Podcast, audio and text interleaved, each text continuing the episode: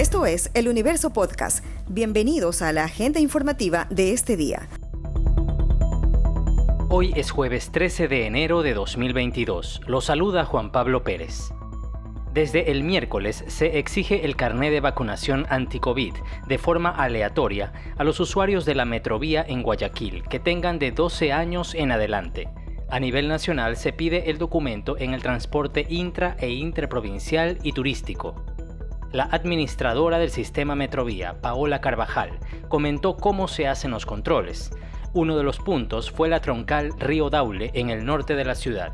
La ciudadanía ha sido completamente colaborativa, ha estado eh, completamente presta a mostrar su carnet. De hecho, ustedes pueden ver que se van acercando al torniquete o al punto donde está el personal de revisión y ya van pues con la tarjeta Metrovía, que es el medio de acceso, y además en la otra mano el carnet y la cédula alguna otra identificación. Lo estamos haciendo de forma aleatoria, tenemos cinco brigadas a lo largo de todo el día, van a estar dando vueltas y van a tener presencia en distintas paradas. Entonces, el cronograma lo tenemos nosotros, no lo vamos a publicar porque entonces la gente no estaría eh, predispuesta o preparada.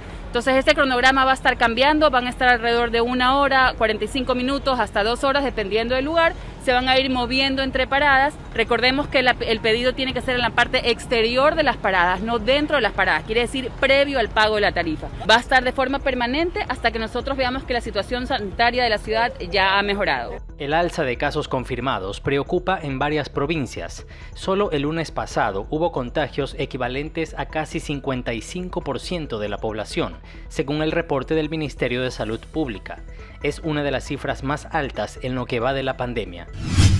La ministra de Gobierno, Alexandra Vela, reveló que la Embajada de Estados Unidos respondió a la solicitud de información sobre el caso de los narcogenerales, a quienes se les retiró la visa, pero que no dio ningún nombre porque se lo impide la legislación de ese país añadió que el gobierno estadounidense podría considerar la entrega de esa información a través de canales judiciales penales internacionales, es decir, a través de un mecanismo de asistencia penal internacional, señaló la ministra.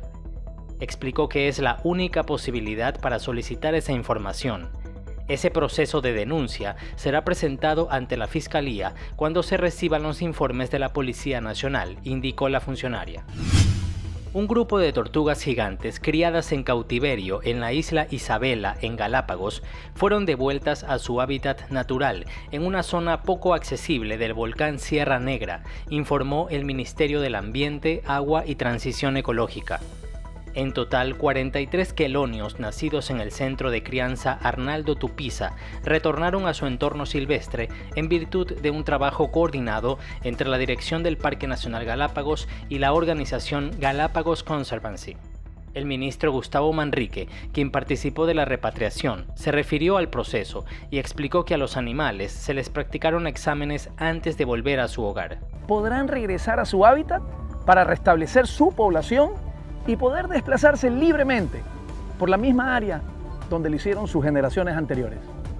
Antes de ser liberadas, estuvieron en un proceso de cuarentena en la que se les colocó un chip de identificación para los futuros monitoreos. Por lo difícil del acceso, este traslado se efectuó por agua, tierra y aire. Por supuesto con personal altamente capacitado y cumpliendo con todos los protocolos que esta operación demanda. Tuvimos uno que otro percance, pero el objetivo se cumplió. Las tortugas son libres y están gozando de la naturaleza. En el centro de Durán, en la provincia de Guayas, se encontraron dos sacos que contenían la cabeza y el cuerpo de un hombre no identificado. Es el cuarto crimen de este tipo en menos de tres meses. Los moradores indicaron que desde un auto blanco se dejaron los bultos. Pese a que aún se desconoce el nombre de la víctima, la policía presume que el hombre era de la banda de alias Llorón, que se disputa el territorio con otras organizaciones. Se revisan las cámaras de seguridad del sector para identificar a quienes lo abandonaron. En 2021 se hallaron tres cuerpos decapitados entre octubre y noviembre. El primero era de un joven de 25 años en el Cerro Las Cabras. Otro se encontró en un basurero de la cooperativa Abel Gilbert y el tercero se halló en una zona cercana a la vía Durán Tambo.